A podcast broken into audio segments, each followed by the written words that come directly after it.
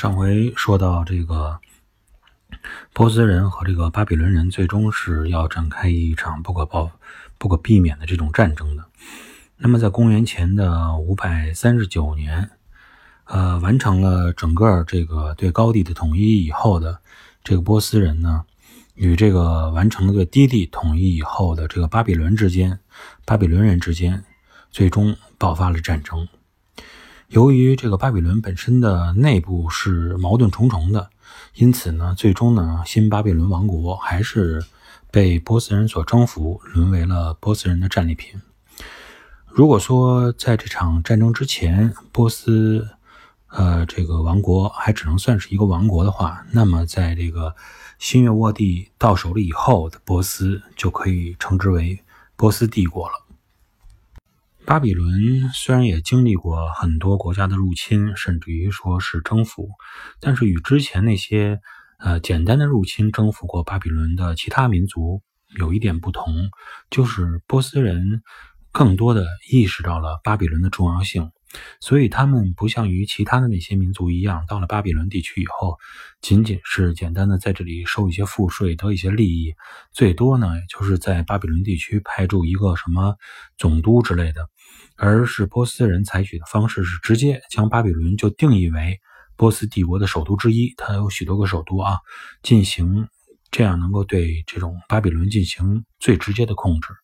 呃，如果说他们对。这个巴比伦的重要性如何看待的话，可以从这个居鲁书居鲁士这个大帝的话里来说呢。他就是说，他曾经说过，他愿意以巴比伦人的身份来统治自己这个强大帝国。从这一点也可以看出，整个波斯对巴比伦，在他们的眼中，巴比伦是如何的重要。那么，在居鲁士大帝的眼中，巴比伦是如何的重要。那么，当这个新月沃地，也就是说，从安纳托利亚高原到兴都库什山脉，整个的这个高原地区都已经成为了波斯帝国的领域以后，那么波斯帝国呢，呃，欲望继续向下扩张，它的下一个征服目标，显然就是它在陆地上的这个最后一个对手，就是在它的啊西北部的埃及。面对这个史无前例的这种巨无霸类的帝国，一直这种在呃自己的地方生存啊，想这种安稳的能不能继续啊生生存的这个埃及来说，确实是当波斯入侵的时候体现不出来太多的抵抗力。在公元前的五百二十五年，那么埃及呢也沦为了波斯帝国的一部分。当埃及也成为了波斯帝国的一部分以后。那么，在波斯人的眼光看来呢，应该说是没有什么特别的更加文明之地能够让他们去进行征服，或者说用来吸引他们了。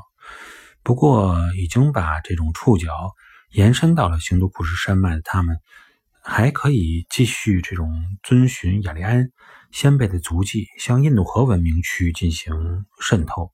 其实，事实上，波斯人也确实是这样做了。在公元前的五百一十八年左右，那么波斯人就进进入了这个新都库什山脉的南边，那么沿这个叫做卡布尔河东进，然后穿越了这个开布尔山口，入侵到了印度河流域西北地区，并且呢，在后面的这个年份中，逐步的依然是在向南不断的进行渗透。那么到此为止呢，波斯帝国就已染指了他们所能够。看到的所有啊，能够触及到的所有的农业文明区，呃，并且能够将这种威胁这些文明地区的高原地带也都掌控在自己手中，就不存在什么太多的威胁了。那么，因此呢，波斯帝国如果再想继续扩张的话，他们就会把眼光向西看，投向爱琴海以及爱琴海的另一个海岸线，在地中海的对面。对面的海岸线上，那么就是希腊了。确实是历史上发生过，古代历史上发生过很多这种大型的战争。嗯，也不是每一场战争都有所记载，或者说是被人们所传颂。不过从西方的整个的历史上来看，有史可查的第一场战争，也就是这个东方文明和西方文明的大碰撞的这种开始，应该说是希腊和波斯的战争。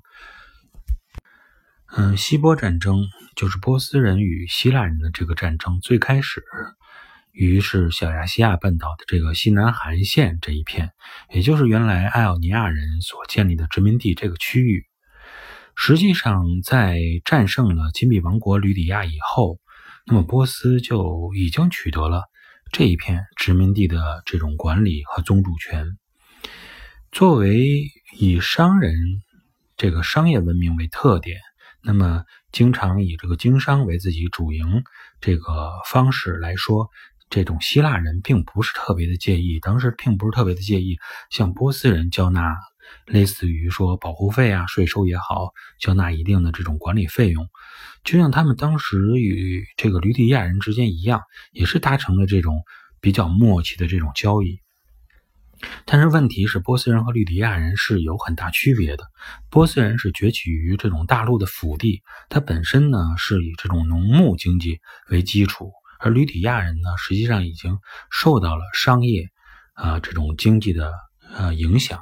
那么波斯人呢，显然就是因为他是以这种农牧经济为基础，他就不太能理解以这种海洋文明、商业文明为基础的希腊人的这种城邦结构，所以他也就。不太能够接受这种城邦式的结构的这种管理模式。波斯人是起源于大陆，呃，这种文明的。那么从大陆文明的这种角度来说，他们个人认为他们的体制是应该优于希腊的，所以他们认为希腊应该按照他们的方式来进行管理。因此呢，他们试图将希腊整个进行殖民化的这种君主制的管理是有他们自身的原因的。当然。从更深层次的角度来说，经济啊也才是最终最根本的原因。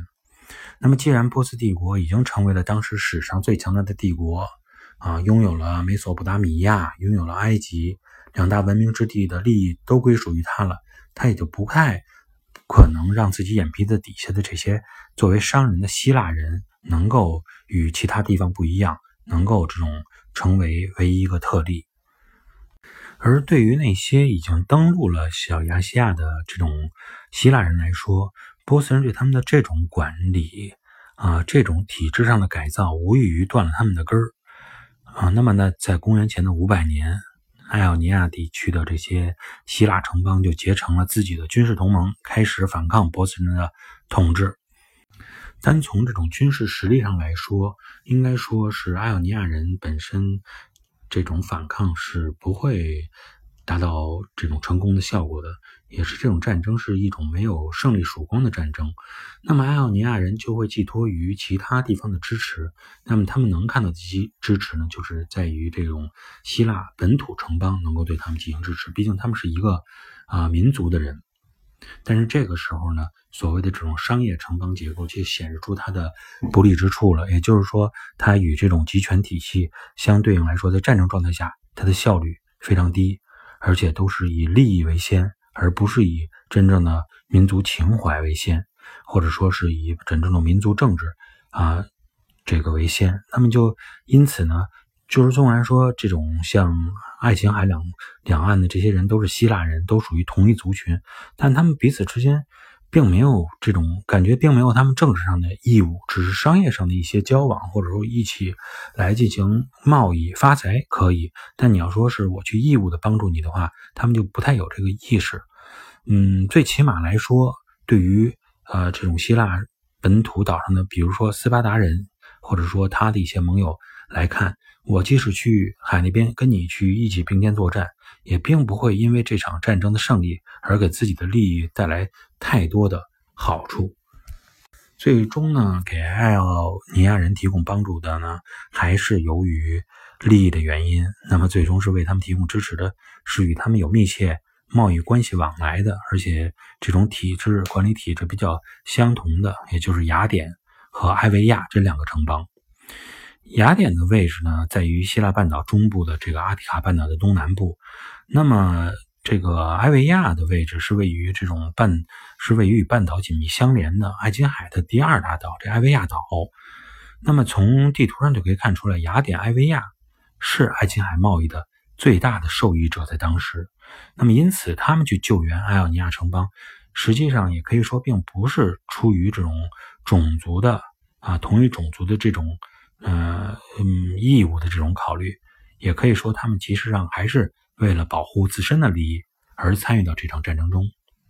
那最终这场战争的结果又是怎么样呢？我们下一回继续跟大家一起交流。